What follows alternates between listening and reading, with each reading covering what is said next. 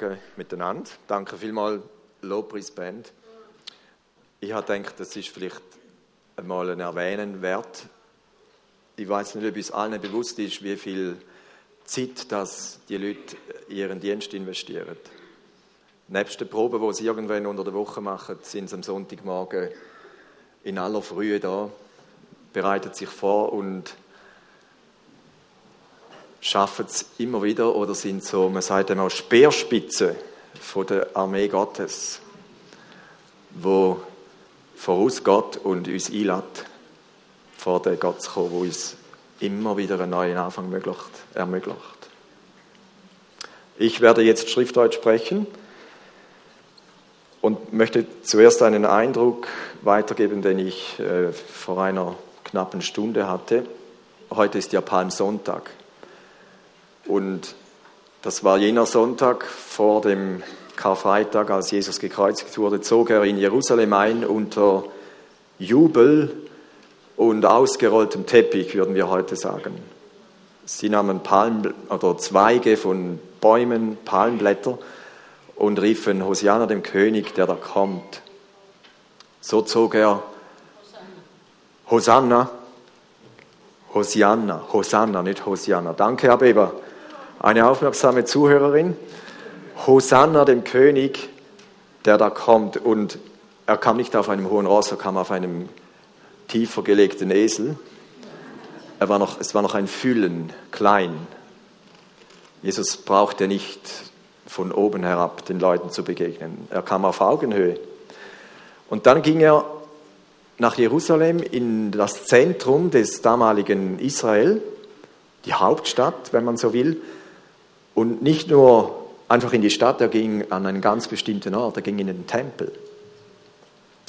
Und jene, die die Predigt letzten Sonntag gehört hatten von Beat, er sprach davon, wie Gott in unserem Herzen herumwandern würde und in jede Kammer, in jedes Kellergeschoss gehen möchte. Und ich möchte das Land Israel, mal mit einem Leben vergleichen. Und insofern ist Jerusalem das Zentrum des Menschen, sprich des Herzens. Und noch etwas präziser, der Tempel war das Zentrum des Zentrums. So, Palmsonntag will uns heute sagen, Jesus möchte nicht nur in mein Leben kommen, er möchte ans, ins Zentrum des Zentrums kommen, er, er möchte in mein Herz hineingehen dürfen. Und die Frage ist, kann ich auch den Teppich ausrollen und sagen und rufen, jubeln, Hosanna, dem König, der da kommt, im Bewusstsein, er geht jetzt hier rein in die Mitte der Mitte, dort wo die Lebensentscheidungen gefällt werden, dort wo das Leben herkommt. Die Bibel sagt, das Herz ist das, da drin ist das Leben. Physi physiologisch irgendwo, aber auch geistlich. Das wollte ich euch weiter sagen. Es wird heute nicht um Palmsonntag gehen. Es wird um einen unserer Werte gehen, die wir in unserer Vision notiert haben. Das Thema lautet, konntet ihr schon lesen auf dem Vorspann oder jene, die das Skript in der Hand halten, nachhaltig leben. Und mit diesem Wort habe ich ein Wort gewählt, das hochmodern ist, top aktuell. Nachhaltigkeit ist sowas von in unseren Köpfen, in unserem Denken verankert, wie vielleicht noch nie, vielleicht. Ist ein Modewort geworden. Und ich habe etwas äh, geforscht, was denn äh, der Begriff überhaupt soll bedeuten. Und dort habe ich gelesen, Nachhaltigkeit wäre ein Handlungsprinzip. Und das hat mir noch eingeleuchtet. Wenn, man, wenn wir von Nachhaltigkeit sprechen, dann hat das immer irgendetwas mit Tun oder eben Nicht-Tun zu tun. Mit einer Handlung. In unserem Wert heißt es, wir wollen nachhaltig leben, Komma, und für unsere nächste Generation das Beste geben. Nachhaltig, wie das Wort schon sagt, es ist etwas, das nachher noch hält, etwas salopp ausgedrückt. Deshalb spricht man von Nachhaltigkeit. Wir haben erlebt in unserer Gesellschaft vielleicht in den letzten 20 Jahren stärker als je zuvor, dass dieser Begriff dann auch mit Inhalt gefüllt wurde. Und äh, wenn man Nachhaltigkeit hört, dann denkt man schnell sofort an Ressourcen, an unsere Natur, an äh, das, was wir unbedingt brauchen, sonst funktioniert irgendwie unser Leben nicht. Und da steckt man sehr viel Engagement und auch Geld hinein, um diesem Bewusstsein auf Vordermann zu helfen. Es muss nachhaltig produziert werden, es soll auch nachhaltig verbraucht werden, auch die Entsorgung soll nachhaltig sein. Alles im Hinblick, es soll nachher immer noch funktionieren. Und das ist irgendwo äh, verständlich, auch gut.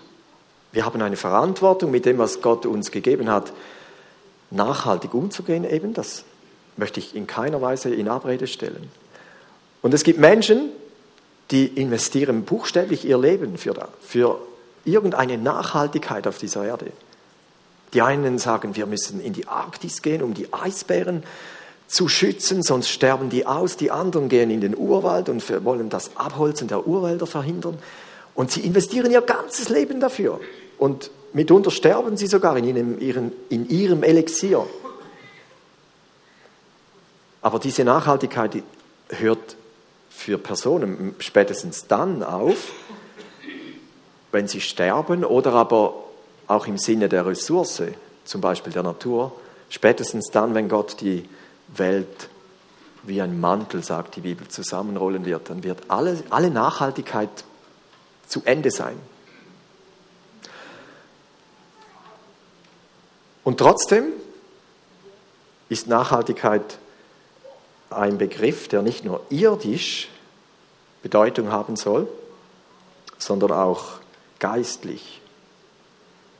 Wenn die Bibel von Nachhaltigkeit spricht, also das Wort findet man meines Wissens nirgendwo in der Bibel so, aber wenn sie etwas antönt in diese Richtung, dann wohl eher in diesem Sinn, dass es, wenn es um die Ewigkeit geht, nachhaltig sein soll. Und mein Fokus liegt heute Morgen auf diesem Gebiet. Übrigens, biblische Nachhaltigkeit, Leben wirkt sich auch auf irdische Nachhaltigkeit aus. Warum? Ich war in einem Vortrag von Simon Tanner. Er berichtete über die neuesten Entwicklungen in der Heli-Mission-Arbeit, einigen von euch ein Begriff. Da zeigt er einen Film, irgendwo im Busch wurde eine kleine Fläche Wald abgeholzt, damit ein Flugplatz erstellt werden konnte, damit man diese Stämme besser erreichen kann. Und er zeigte das in diesem Film, äh, sprach einige Gedanken darüber und im Publikum saß auch ein Förster. Und er hat sich empört, dass selbst eine Hilfsorganisation, eine christliche Hilfsorganisation hingeht und Urwald abholzt, nur damit man dort landen kann. Und er hat sich stark gemacht gegen dieses Vorgehen und hat gesagt, das ist es ja. Unsere Wälder, diese Wälder werden einfach abgeholzt. Nachhaltigkeit ist nirgendwo. Und dann sagt, gab ihm Simon eine Antwort. Und dann sagte er zu dem Förster, wissen Sie, das ist nicht das eigentliche Problem. Das Problem ist die Gier der Menschen, die dazu führt, dass einige wenige sagen, da könnte ich Profit machen, schlagen wir den Wald um und dann wird Profit gemacht. Das ist eigentlich der Grund des Übels. Den Wald umhauen im Urwald ist nur eine Folge dieses Übels.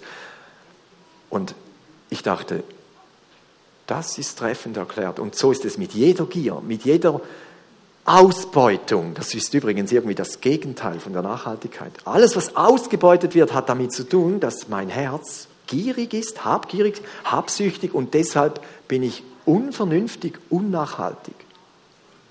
Deshalb, wenn jemand biblisch Nachhaltigkeit lebt, wird sich das auch ganz natürlich irdisch auswirken. Wer nämlich der Gier abgestorben ist, ist eine, eine Frucht des Fleisches, eine Frucht der Sünde. Wer der Gier abgestorben ist, wird zunehmend vernünftiger umgehen mit dem, was Gott uns zur Verfügung gestellt hat und nicht ausbeuten. Und noch etwas fiel mir auf, Nachhaltigkeit steht nicht im Widerspruch mit Genuss. Also wer jetzt dachte, ja, dann äh, gutes Essen, das ist ja mitunter auch nicht nachhaltig. Nein, Nachhaltigkeit steht nicht im, auf, im Streit mit Genuss. Gott hat beides erfunden. Beides ist von ihm ausgegangen. Das möchte ich betonen. So, ich möchte nun den Text lesen, den ich äh, gewählt habe und hoffe, ihr könnt eine Verbindung herstellen zum Thema nachhaltig leben und diesem Text. Er ist einerseits ermutigend und andererseits könnte er auch entmutigend sein. Im 1. Korinther 3, ab Vers 10, ich habe allerdings im Skript Vers 9 geschrieben, ich lese aber ab Vers 10 bis 15. Dort steht, weil Gott mich, in Paulus schreibt, weil Gott mich in seiner Gnade dazu befähigt hat, habe ich als ein kluger und umsichtiger Bauleiter das Fundament gelegt. Andere bauen jetzt darauf weiter. Aber jeder soll sich sorgfältig überlegen, wie er die Arbeit fortführt. Das Fundament ist bereits gelegt und niemand kann je ein anderes legen. Dieses Fundament ist Jesus Christus. Wie nun aber jemand darauf weiterbaut, ob mit Gold, Silber, Edelsteinen, Holz, Schilfrohr oder Stroh, beziehungsweise Heu oder Stroh, das wird nicht verborgen bleiben. Der Tag des Gerichts wird, nicht, wird, nicht, äh, wird bei jedem ans Licht bringen, welches Material er verwendet hat. Denn im Feuer des Gerichts wird das Werk jedes Einzelnen auf seine Qualität geprüft werden. Wenn das, was jemand auf dem Fundament aufgebaut hat, die Feuerprobe besteht, wird Gott ihn belohnen. Wenn es jedoch verbrennt, wird er seinen Lohn verlieren. Er selbst wird zwar gerettet werden, aber nur wie einer, der im letzten Augenblick aus dem Feuer gerissen wird.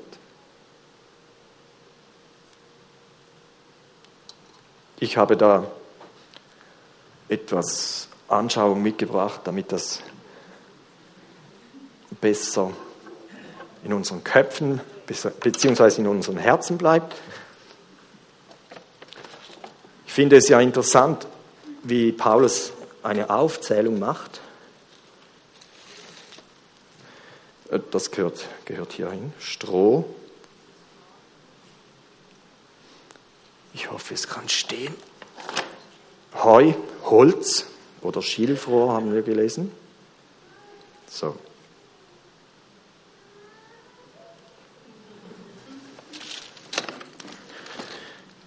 Edelstein, zugegeben, ist nicht sehr edel. Silber und Gold. Reines Gold. Ja. Ihr seid neidisch, gell? Ihr habt noch nie so einen, einen solchen Barren gehabt, wie ich da einen habe. Und wenn ihr wüsstet, wo ich diese produziere, dann. Das verbrennt eh. Die Frage, wir haben gelesen, wir haben gelesen, äh, übrigens die Theologen streiten sich, ob dieser Text nur für Leiter geschrieben ist, die eine Verantwortung zum Beispiel in einer Gemeinde wie hier haben, oder ob dies für alle Gläubigen gilt. Er hat gesagt, er hätte den Grund gelegt, Jesus Christus. Einen anderen kann übrigens niemand legen. Und jetzt soll jeder sehen, wie er auf diesem Grund weiterbaut. Mit welchen Materialien. Ich persönlich habe mich dafür entschieden, dass dieses Wort nicht nur für Leiter gedacht ist, sondern für jeden Menschen, der sagt, ich gehöre zu diesem Gott und ich bin Teil seiner Gemeinde. Weil irgendwie baut jeder irgendwie auf diesem Fundament bestimmt in unterschiedlichen Verantwortungen, das ist so, aber wir bauen irgendwie für irgendwer auf diesem Fundament weiter. Und im Hinterkopf immer ist das, was ich mache, nachhaltig für die, die nach mir kommen. Jetzt sagt dieser Text, wir sollen achten darauf, wie wir auf dieses Fundament bauen. Weil es käme dann ein Tag, da wird alles geprüft werden. Da ist von Feuer die Rede. Und es gibt dann zwei Kategorien. Ich habe sie gesondert schon hingestellt. Ich habe auch zwei verschiedene Niveaus, weil das hochwertiger ist im Vergleich zu dem, wenn es um diese Thematik geht. Und die Frage ist jetzt natürlich, wie kann ich Nachhaltigkeit mit Ewig, Ewigkeitswert leben? Also wenn das, was Menschen ein Leben lang vielleicht für die Natur tun,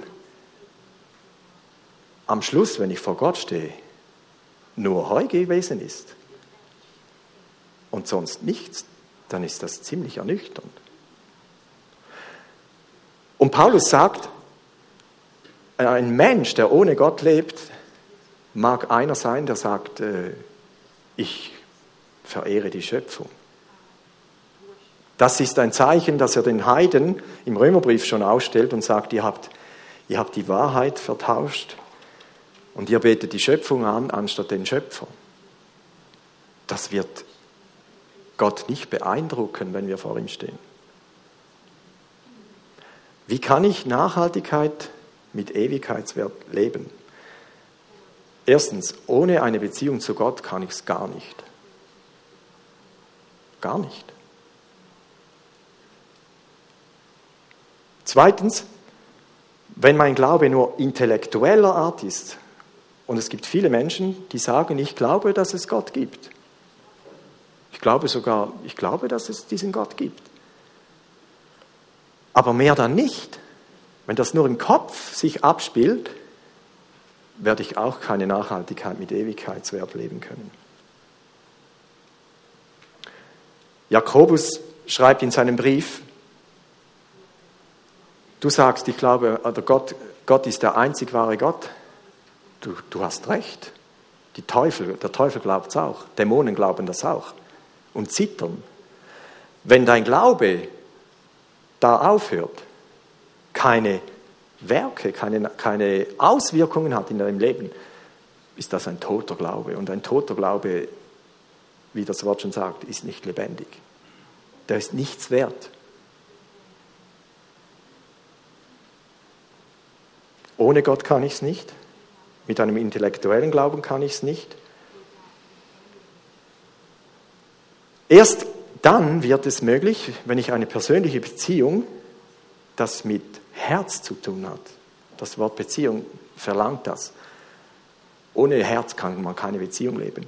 Erst dann wird es möglich, dass ich überhaupt äh, beginnen kann, mit bleibendem Material auf diesem Fundament zu bauen. Wer Jesus als seinen, ihren, seinen persönlichen Retter angenommen hat, wird am Tag der Abrechnung nicht der Verdammnis preisgegeben werden. Das ist doch mal eine gute Nachricht.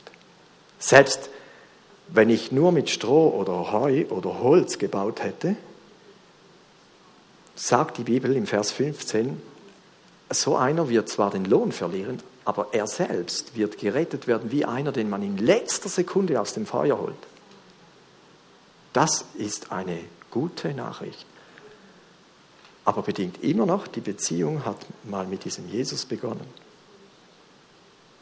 Und jetzt habe ich so überlegt, ich werde nicht überrascht sein, dass vieles in meinem Leben, das ich dachte, das muss doch Gott beeindrucken, mitunter in Rauch aufgeht. Einfach verbrennt. Wenn wir diese drei Sachen anschauen, Stroh, Heu, Holz, dann fällt mir auf, da ist der geringste Energiewert drin, da ist am meisten Luft äh, eingeschlossen. Das, man redet von Strohfeuer. Brennt schnell und ist schnell wieder weg. Heu braucht schon etwas länger und Holz ist schon etwas nachhaltiger, aber am Schluss hast du ein bisschen Asche zu nichts mehr gebrauchen. Das ist brennbar. Das wird dem Feuer nicht standhalten. Diese drei haben irgendwo auch Unterschiede, Aber sie haben eines gemeinsam. Du kannst sie ins Feuer legen und du kannst sie nachher wieder rausnehmen. Schwarz mitunter oder anders verfärbt, aber sie sind noch da. Und ich bin mal gespannt, wie Gott mein Wirken richten wird. Und ich bin überzeugt, ich habe zum Teil verdrehte Vorstellungen.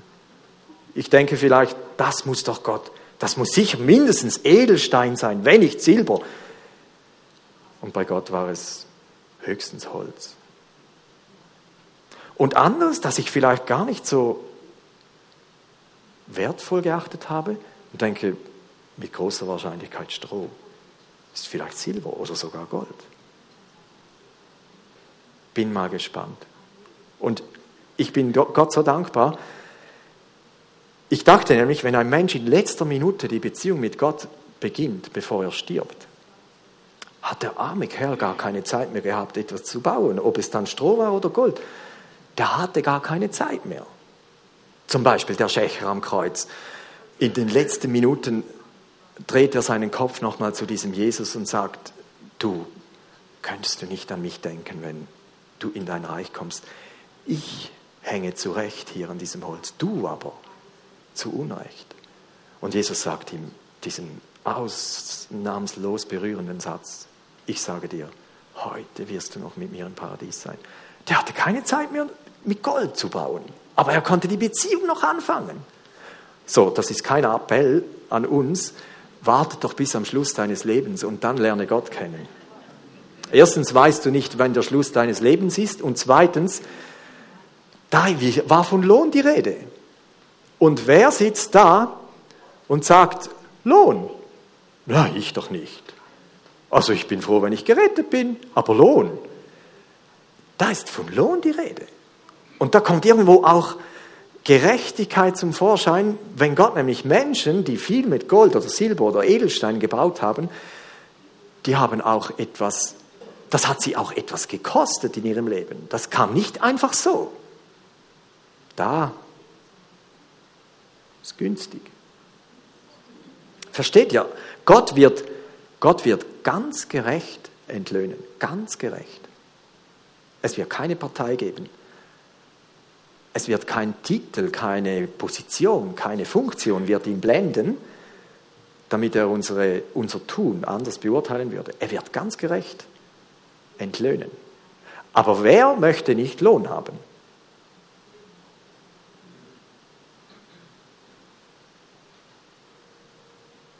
Ob mein Dienen und Wirken Lohn einbringt, hängt davon ab, mit welchen Materialien ich gebaut habe. Was in Rauch aufgeht, war folglich nicht nachhaltig. Verschwunden. Wer sagt, ich glaube an Gott, wird die Echtheit erst dadurch beweisen, indem sich dieser Glaube in seinem Leben sichtbar auswirkt. Betone auf sichtbar. Vielleicht am wenigsten doch auch für, jeden, für mich selber, den ich ihn lebe, aber auch für mein Umfeld. Die werden, die werden merken, hat dann jetzt dieser Glaube, diese Beziehung zu diesem Gott auch eine ganz praktische Auswirkung in diesem Leben? Ja oder nein? Wer glaubt, dass Glaube alles beim Alten bleiben lässt, ist der Täuschung auf den Leim gegangen. Und jetzt also wir haben herausgefunden, wie kann ich nachhaltig leben, damit in Ewigkeit noch etwas vorhanden bleibt. Diese Frage haben wir erst zur Hälfte beantwortet. Ich brauche eine Beziehung und dann brauche ich Baumaterial. Und ich habe die zwei weit entferntesten gewählt, um vielleicht zu versuchen, eine Antwort zu geben, wie ich denn jetzt herausfinden kann, ob ich mit Gold baue oder mit Stroh. Das ist ja jetzt die brennende Frage. Wie weiß ich dann, ob ich jetzt goldig baue oder strohig?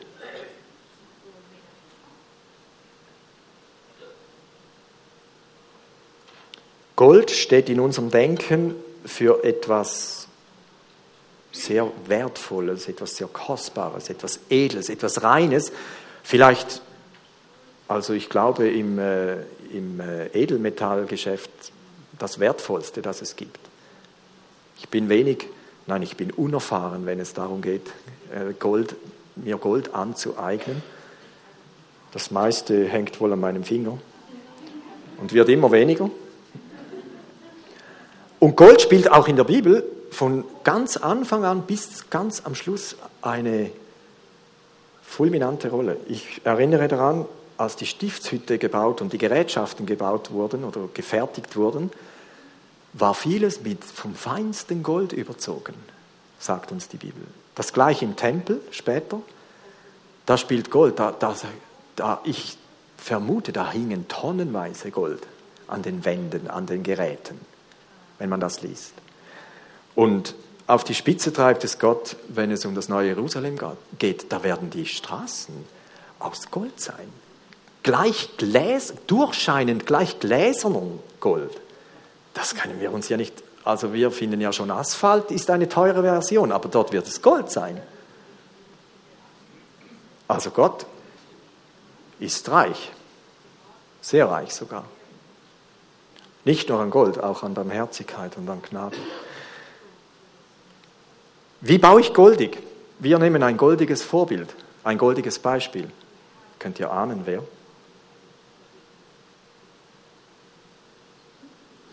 Lauter? Jesus. Er war ja auf der Erde. Und wenn wir jemanden finden wollen, der nur mit Gold gebaut hat, ich bin überzeugt, er hat nur mit Gold gebaut, dann er. Da war kein Stroh, da war kein Heu, da war kein Holz. Und was zeichnete ihn aus? Wenn wir die Evangelien lesen, ich habe eine Stelle gewählt, die möchte ich vorlesen. Die steht im Johannes 5, Vers 19. Es muss irgendwie darum gehen, goldig zu bauen bedeutet, völlig und nur im Willen, in seinem Fall des Vaters zu leben, in unserem Fall im Willen von Gott über unserem Leben. Johannes Kapitel 5, Vers 19. Es ging da um seine Vollmacht, er wurde, er wurde angepöbelt, woher nimmst du dir die Frechheit, äh, im Namen Gottes dieses und jenes zu tun und zu sagen. Und dann sagt er, zu diesen Anschuldigungen erklärte Jesus, ich sage euch, der Sohn kann nichts von sich selbst aus tun, er tut nur, was er den Vater tun sieht. Was immer der Vater tut, das tut auch der Sohn. Aha, Also ein Schlüsselwort, zwei Sachen. Er sagt, er kann nichts von sich selber aus tun und er tut nur, zwei absolute Worte, nichts und nur, also nur, aus, nur, einzig und allein das, was er den Vater tun sieht. Das heißt, der Wille von Jesus, dem Sohn Gottes, war völlig dem Willen des Vaters unterstellt. Völlig. Und vielleicht schaffe ich das, hier und da schaffe ich das auch, dass ich meinen eigenen Willen beiseite stellen kann und sagen, Gott, ich will nur das tun, was du mir sagst. Dann bin ich überzeugt, baue ich mit Gold, weil das, was Gott will, ist vollkommen, ist rein, ist nur von guter Natur, da ist kein falsches Motiv drin. Und wenn ich das verinnerliche und durch mein Leben umsetzen darf, werde ich mit Gold bauen. Frag mich bitte nicht, was, wie es denn zu Silber kommt oder zu Edelsteinen. Sind das Mischformen von völlig Gott hingegeben zu sein, völligen Geist zu leben und manchmal oder doch auch noch mit Anteil von mir als Mensch oder so? Ich kann diese Frage nicht beantworten. Und ich möchte auch nicht auf die diese in diesem Sinne eingehen. Was unterscheidet denn jetzt in meinem Leben Gold von Silber oder Silber von Edelstein? Ich möchte diese beiden Extreme einander gegenüberstellen. Aber Jesus hat so gelebt und nur so gelebt, wie es sein Vater wollte. Hohe Schule, er war vollkommen. Ich bin es nicht. aber ich soll immer näher dorthin kommen. Das sind dann so die, die Momente, wo die Bibel davon spricht und Petrus oder Stephanus oder Barnabas oder David oder nenne deinen Namen, voll des Heiligen Geistes oder war voll Geistes und sie taten, was Gott ihnen auftrug. Und es gibt eine Stelle im Epheserbrief, die geht uns alle etwas an. Dort steht geschrieben, denn wir sind, wenn was wir sind, ist Gottes Werk. Er hat uns durch Christus dazu geschaffen, das zu tun, was gut und richtig ist. Gott hat alles, was wir tun sollen, vorbereitet. An uns ist es nun, das Vorbereitete auszuführen. Gott hat alles, was wir tun sollen, vorbereitet. Also soll ich mein Hirn abstellen und äh, am Morgen im Bett liegen und warten, bis eine hörbare Stimme sagt, Paul, aufstehen, Kaffee machen. Ist das gemeint?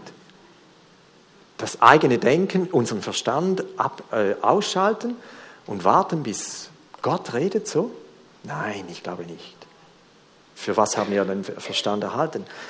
Ich glaube vielmehr, wenn wir eine Beziehung mit Gott begonnen haben, zu dem uns Gott gemacht hat, was wir sind, sagt der Vers, dann geht es darum zu lernen, in dieser Verbindung, in dieser ständigen Verbindung zu bleiben. Nicht um meinen Alltag von Gott insofern bestimmen zu lassen, dass er mir sagt, wann ich aufstehen soll und ob ich jetzt die Pfanne auf der größeren oder auf der kleineren Platte wärmen soll. Nicht so. Aber wenn er vorbereitete Werke das sagt die Bibel, präpariert hat, die explizit für mich bestimmt sind oder für dich, dann geht es darum, auf seine Impulse zu hören und dann zu reagieren, wenn er mir sagt, tu das nicht oder ruf diesen Mann oder geh dorthin oder befasse dich mit dem oder hör auf mit diesem.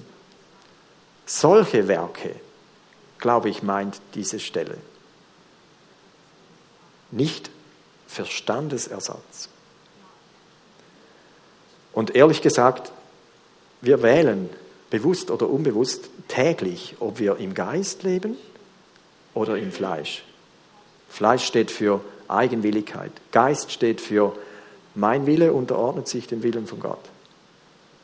Das wäre unsere Aufgabe. Das ist unsere Aufgabe. Und ich möchte mit Gold bauen. Oder wenigstens Silber oder allermindestens Edelsteine. Ich möchte mal, dass nicht alles verbrennt, wenn ich vor, vor Gott stehe. Aber das kostet mich etwas. Es soll, es darf, es muss mich etwas kosten. Es braucht, meine Eigenwilligkeit muss sterben. So, mit Stroh zu bauen, das wäre jetzt das Banner, ist ja wirklich ein Baumaterial. Es gibt heute noch Orte auf der Welt, da werden Strohdächer gebaut oder man mischt Stroh mit Lehm. Übrigens auch hier. Kommt wieder auf. Man macht dicke Mauern und mischt Stroh mit Lehm und erreicht sehr gute Isolationswerte mit diesen Materialien.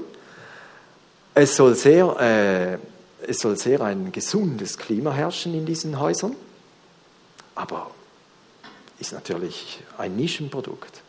Also wenn jemand noch eine gute Idee für ein Geschäft sucht, vielleicht wäre das was. Stroh mit Lehm zu mischen und äh, Häuser zu bauen.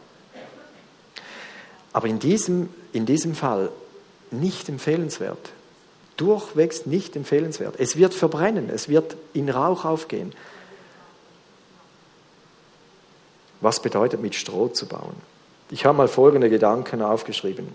Mit Stroh zu bauen kann bedeuten, wohl als Mensch gerettet zu sein, weil ich diese Beziehung zu diesem Jesus begonnen habe, aber, und jetzt kommt's, sich mehr um meinen eigenen Willen zu kümmern, als sich zu fragen, was will denn Gott eigentlich in meinem Leben? Und da gibt es, es gibt allgemeine Dinge, die gelten für alle Kinder, die zu Gott gehören. Er sagt, die Bibel sagt, wenn du das ganze Gesetz zusammenfassen willst, das den, das den Israeliten im Alten Testament gegeben war, um Gott gefällig zu leben, dann sage ich es in einem Satz, liebe Gott von ganzem Herzen und deinen Nächsten wie dich selbst. Das ist alles, das, hast du alles erfüllt. So, wenn ich als Kind Gottes sage, es gibt Menschen, die werde ich nie lieben, die gehen mir sowas auf den Zahn, dann werde ich bestimmt nicht, das ist nicht mal Stroh, das ist bestimmt nicht Wille Gottes. Wenn er sagt, das ist ja ein Markenzeichen seiner Kinder, dass die haben Liebe für nicht nur die halbe Welt, die ganze Welt. Und da merke ich, komme ich zum zweiten Punkt, wenn ich, wenn ich Gott durch meine eigene Leistung, das, was ich als Mensch zustande bringe, beeindrucken möchte,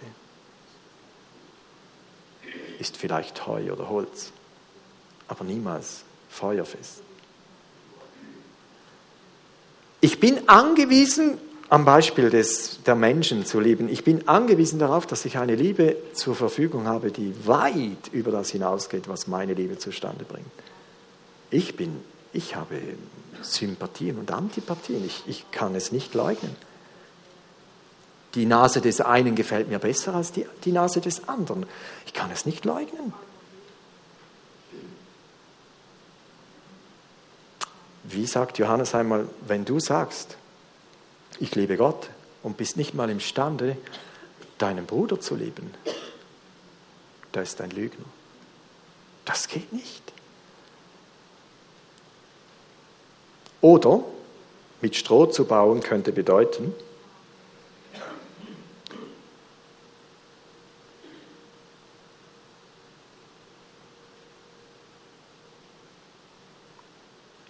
mehr Menschen als Gott gefällig zu leben. Also mein Leben so auszurichten, dass ich bei den Menschen gut ankomme, auf Kosten von Wille Gottes. Wenn ich mich entscheiden muss, vor Menschen jetzt bestehen zu können oder vor Gott, ja, dann will ich doch lieber vor Menschen. Nachher wieder für Gott. Aber jetzt gerade für Menschen. Wie eine Fahne im Wind kommt es darauf an, wo du bist, mit wem du bist, ob dein Glaube mal so ist oder so. Für Gott kommt es nicht darauf an. Nebensachen zu Hauptsachen machen und umgekehrt. Ich las den Galaterbrief in Zusammenhang mit der Vorbereitung und äh, ich finde, der ist so bodenständig geschrieben. Paulus hat diese Gemeinde gegründet und später schreibt er ihnen einen Brief. Und er ist, ja, ich spüre so einen, äh, er schüttelte den Kopf, währenddem er am Schreiben war und dachte, ich kann es nicht begreifen. Was ist nur in diese Galater gefahren? Ich lese da nur eine kurze Sequenz aus dem dritten Kapitel des Galaterbriefs. Wenn es darum geht, Hauptsachen zu Nebensachen zu machen und umgekehrt. Dort steht im Vers 1 bis 3.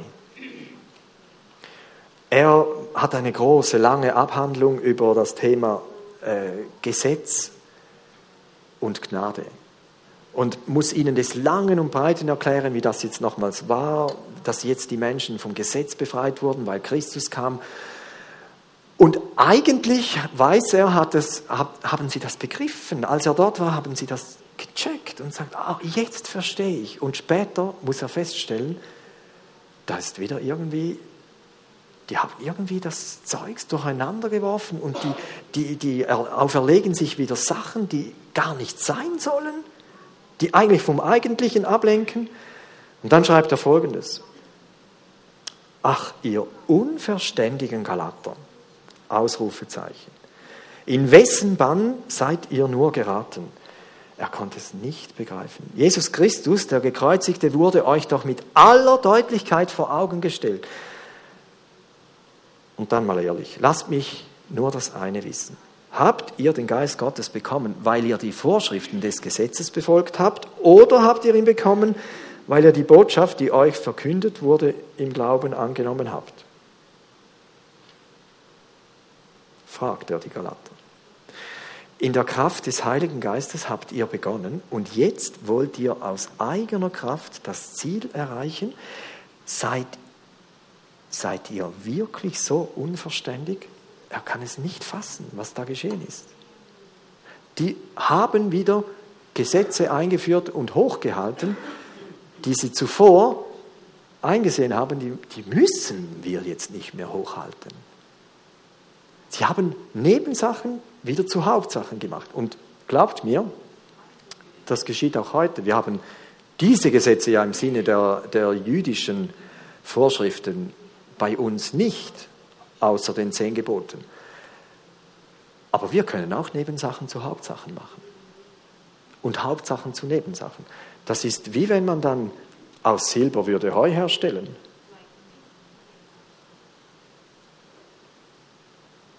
Man verkehrt oder man dreht Unwichtiges in Wichtigkeit auf Kosten der Wichtigkeit.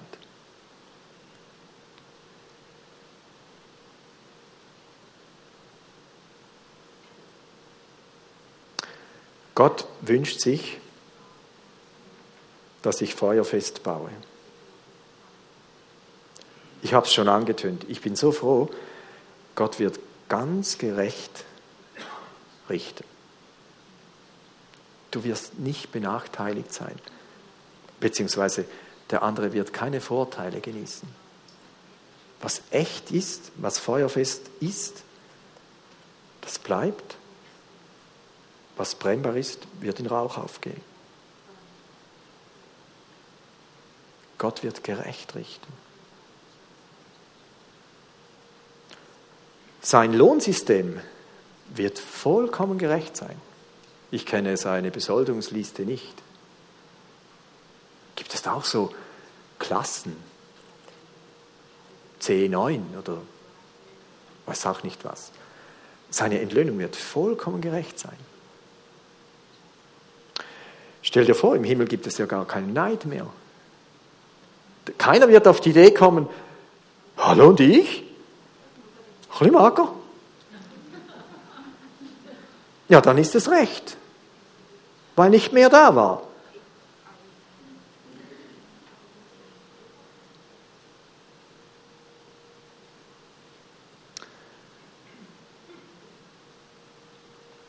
David betete in einem Psalm, im 139. Psalm am Schluss, die letzten Verse, und sagte, erlaubt Gott und sagt, Gott, prüfe mein Herz und sieh, wie es um mich steht. Und dann bittet er, hilf mir, dass ich auf dem rechten Weg bleibe oder anders gesagt, dass das, was ich tue, vor dir gut und richtig ist.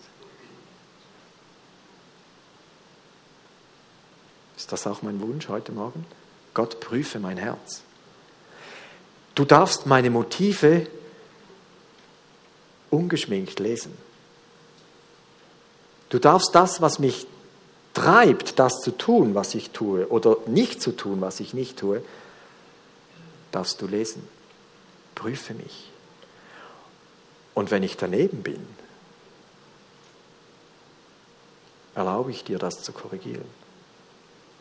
Bitte, bei David, als er den Ehebruch beging mit Bathseba und dachte, er könnte das irgendwie unter den Teppich wischen und irgendwann wäre dann das in Ordnung, bekennt später, und sagt, Tag und Nacht lag deine Hand schwer auf mir, sagt er von Gott, über Gott. Die Hand Gottes lag schwer auf mir. Und er berichtet davon, meine, mein Saft in meinen Gebeinen vertrocknete und ich konnte es nicht mehr aushalten, bis dass ich dir bekannte meine Schuld. Wenn heute Morgen Sachen in deinem Leben aufgedeckt werden, wo du weißt, ich baue mit Stroh oder mit Heu oder mit Holz. Und Gott sagt, bitte prüfe mich. Und er prüft, er scannt mein Herz. Und da kommen ein paar Fehlermeldungen. Und jetzt will ich wissen, was das Problem ist. Und Gott sagt es mir. Oh, dass wir die Demut haben, uns zu beugen vor diesem Gott und sagen, ich möchte, ich möchte Buße tun, ich möchte umkehren, ich möchte, ich möchte aufhören mit Sachen, die verbrennen, zu bauen. Ich möchte mit Sachen bauen, die Bestand haben im Feuer.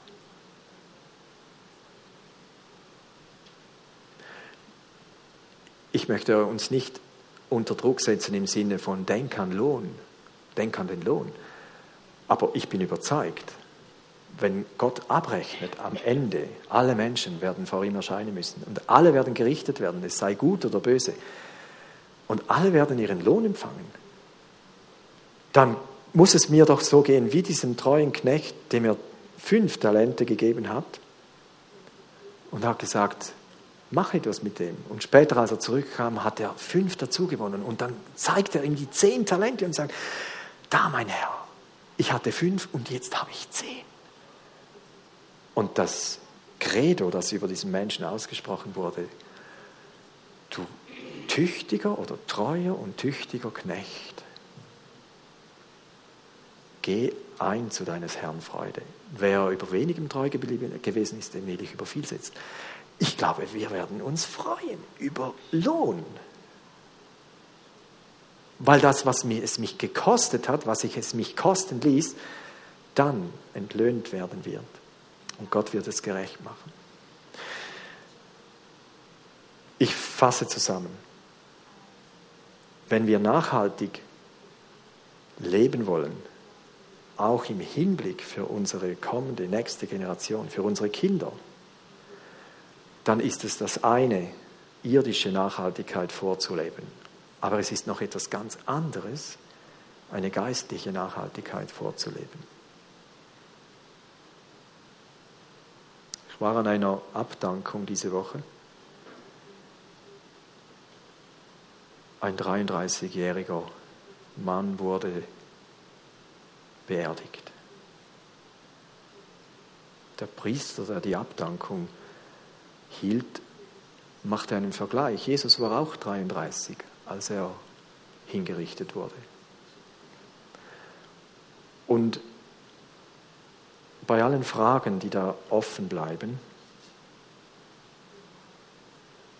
habe ich den Lebenslauf gehört über dieses kurze Leben und habe gedacht, man kann vieles tun und machen im Leben auf der Erde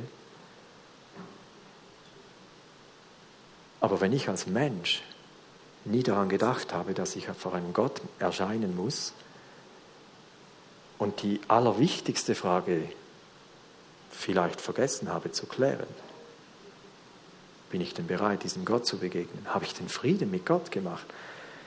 Ohne darüber zu urteilen, ob das bei dieser Person der Fall war oder nicht, das weiß ich nicht. Das kann ich nicht, das darf ich nicht und das will ich auch nicht. Aber da waren Hunderte von Menschen, und ich dachte,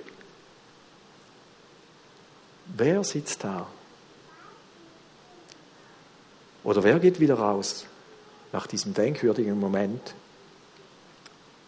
und fängt sich an zu überlegen, was ist wirklich wichtig im Leben?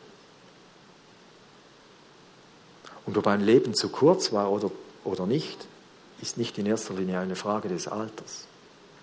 Es ist in erster Linie eine Frage über die Frage, ob ich denn das mit Gott geregelt habe.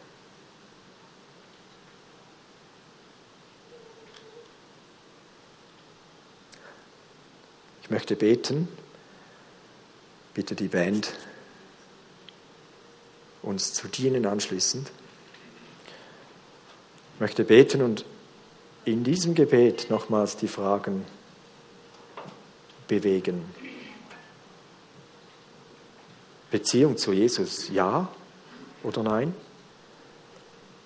Ist mein Glaube nur intellektueller Art oder eine Herzenssache?